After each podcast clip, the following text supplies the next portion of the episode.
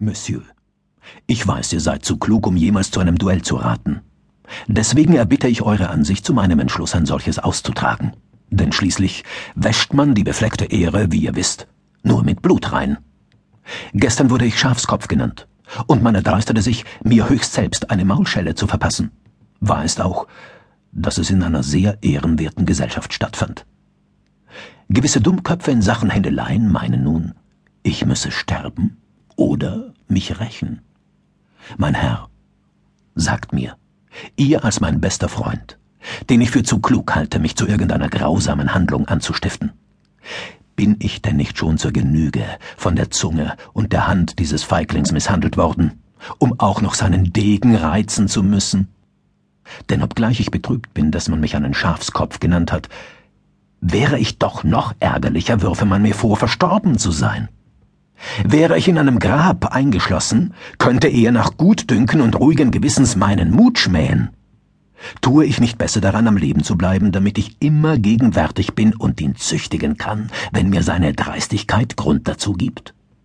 Diejenigen, die mir zur Tragödie raten, übersehen unweigerlich, dass er sich über meine Kühnheit lustig machen wird, wenn ich darin die Katastrophe darstelle. Töte ich dagegen ihn, wird man glauben, ich hätte ihn aus dem Leben gejagt, weil ich nicht wagte zu bleiben, solange er auch hier herumläuft. Wenn ich ihm seinen Raufdegen wegnehme, wird es heißen, ich fürchtete, er bliebe bewaffnet, und wenn es unentschieden ausgeht? Wozu soll man sich dann der Gefahr des Todes, dem größten aller Unglücksfälle, aussetzen, um doch zu keiner Entscheidung zu gelangen? Und hätte ich selbst vom Kriegsgott Mars Brief und Siegel darauf, aus diesem Kampf ehrenvoll hervorzugehen, könnte sich dieser Mensch zumindest rühmen, mich zu einer ausnehmenden Torheit veranlasst zu haben. Oh nein, ich ziehe nicht vom Leder.